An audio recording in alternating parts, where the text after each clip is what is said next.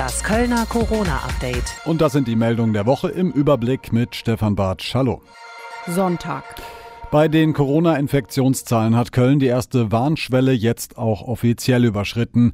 Die 7-Tage-Inzidenz, also die Infektionshäufigkeit auf 100.000 Einwohnerinnen und Einwohner innerhalb einer Woche gerechnet, klettert auf fast 37. Innerhalb von zwei Tagen meldete die Stadt demnach über 170 Neuinfektionen. Außerdem meldet die Stadt einen weiteren Todesfall im Zusammenhang mit Covid-19. Dienstag. Der Krisenstab der Stadt tagt ab jetzt wieder zweimal pro Woche statt bislang nur freitags. In der ersten Sitzung am Dienstag ändert das Gremium die Regeln für Veranstaltende, Familienfeiern und Sportvereine in der Corona-Pandemie. Mit an drei aufeinanderfolgenden Tagen der Inzidenzwert überschritten würden zum Beispiel private Feiern nur noch mit 75 statt wie bisher 150 Menschen erlaubt. Das gelte auch für Beerdigungen oder Feste in Restaurants. Frank Waltel mit Einzelheiten. Bei Veranstaltungen und Sportevents will die Stadt Köln 48 Stunden vorher eine Entscheidung prüfen und auch bekannt geben. Auch hier gelte aber grundsätzlich als Maßstab, es müssten an drei aufeinanderfolgenden Tagen Inzidenzwerte unter 35 herrschen. Außerdem hat der Krisenstab seine Empfehlung zum Tragen einer Maske auch im öffentlichen Raum erneuert. Ab einem Inzidenzwert von 50 werde Köln eine Maskenpflicht ausrufen. Mittwoch. Die Lanxess Arena begrüßt die neuen Veranstaltungsregeln, so Stefan Löcher im Interview mit Radio Köln. Es ist zumindest etwas mehr Planungssicherheit. Ich persönlich würde bevorzugen fünf Tage anstatt drei Tage. Warum? Weil natürlich äh, häufig durch umso mehr Tests oder irgendwo wieder in einem Burgerladen äh, war eine Party, sowas natürlich auch schon mal tagesweise sehr, sehr beeinflusst wird, auch etwas willkürlich in eine Richtung. Sollten die Infektionszahlen an drei Tagen hintereinander schlecht sein, will die Stadt mit den Veranstalterinnen und Veranstaltern beraten, ob die Events stattfinden können. Wenn es in den kommenden Wochen immer kälter wird, wird es in den obdachlosen Unterkünften in Köln voller. Davor warnt die Kölner Caritas. Vor dem Hintergrund der Corona-Krise könnte das gefährlich werden. In den obdachlosen Unterkünften könnten Hotspots entstehen. In vielen Einrichtungen herrsche Platzmangel, so die Caritas.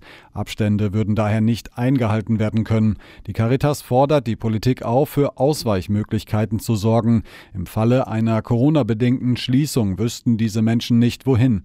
Allein im Erzbistum Köln sind aktuell mindestens 10.000 Menschen von Wohnungslosigkeit bedroht. Donnerstag. Bei den Kölner Haien gibt es mehrere Corona-Fälle. Zwei Spieler der Profimannschaft wurden positiv auf Covid-19 getestet und sind jetzt in Quarantäne. Sie zeigen keinerlei Symptome, hatten aber Kontakt zu Spielern der U20-Mannschaft. Konstantin Klostermann berichtet. Und die Nachwuchsspieler aus der U20 und der U17 des KIC befinden sich ebenfalls in Quarantäne. Dort hatte es gleich mehrere positive Fälle gegeben und weil die Junghaie am vergangenen Wochenende im Bus zu Auswärtsspielen unterwegs waren, hat das Kölner Gesundheitsamt für beide kompletten Mannschaften eine zweiwöchige Quarantäne verhängt. Die Spieler der Junghaie zeigten keinerlei oder nur sehr leichte Symptome, heißt es von den Haien. Alle weiteren Spieler des Profikaders sind negativ getestet worden. Freitag. Viele gestrichene Flüge und wenig Passagiere. Die Corona-Pandemie setzt dem Kölner Flughafen heftig zu. Für dieses Jahr rechnet der Flughafen Köln-Bonn mit einem Umsatzverlust von rund 120 Millionen Euro. Die finanzielle Situation sei sehr ernst. Besonders problematisch vor diesem Hintergrund das Passagieraufkommen erholt sich laut dem Kölner Flughafen deutlich langsamer als erwartet. Nicht nur in Köln, sondern auch an allen anderen deutschen Flughäfen. Wie hart es den Flughafen trifft, zeigt die Zahl der Fluggäste in Köln. Die liegt im im September 79 Prozent unter dem Vorjahr. Jetzt muss der Flughafen schauen, wie er die Verluste abmindern kann. Deshalb will er 100 Millionen Euro als Darlehen aus dem Corona-Fonds des Landes NRW beantragen. Gurgeln statt Wattestäbchen im Hals. Die Stadt Köln wird künftig für einen Teil der Corona-Tests ein neues Verfahren nutzen. Eine Rachenspülung soll den bisherigen Abstrich ersetzen. Bei dem neuen Testverfahren gurgeln die Patienten und Patientinnen eine Salzlösung, die anschließend ausgespuckt und dann im Labor analysiert wird. Gesundheitsdezernent Harald Rau erhofft sich dadurch eine höhere Akzeptanz, vor allem bei den Menschen, die sich regelmäßig testen lassen. Das sind Menschen typischerweise, die in der kritischen Infrastruktur tätig sind, die im, im Gesundheitsbereich oder auch als Lehrende in Schulen sind. Und da ist es natürlich wichtig, dass die, ich sag mal, bei Laune bleiben, dass die diese Testwiederholungen auch gerne mitmachen und da nicht irgendwie abgeschreckt werden durch eine Aversivität. Die Stadt will die neue Methode zunächst bei der mobilen Testung von Risikogruppen und beim Pflegepersonal einsetzen. In den Testzentren werde erstmal weiter mit Abstrichen gearbeitet. Seit sechs Monaten leben wir in Köln jetzt mit der Corona-Schutzverordnung für das Kölner Ordnungsamt eine Gelegenheit, Bilanz zu ziehen. Insgesamt stellt der Ordnungsdienst fest, dass sich eine Corona-Müdigkeit unter Kölnern und Kölnerinnen breit macht und die Mitarbeitenden zunehmend Aggressionen zu spüren bekommen.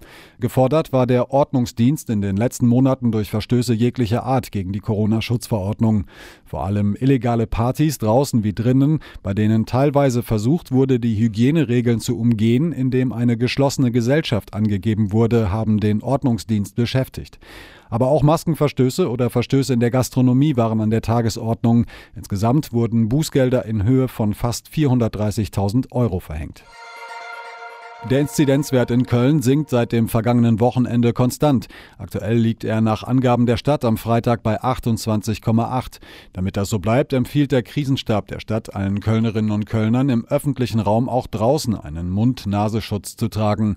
Aktuell meldet die Stadt 409 Menschen, die am Coronavirus erkrankt sind. Und soweit die Meldung der Woche im Überblick mit Stefan Bartsch. Alle aktuellen Infos auch jederzeit online auf radioköln.de. Das Kölner Corona-Update.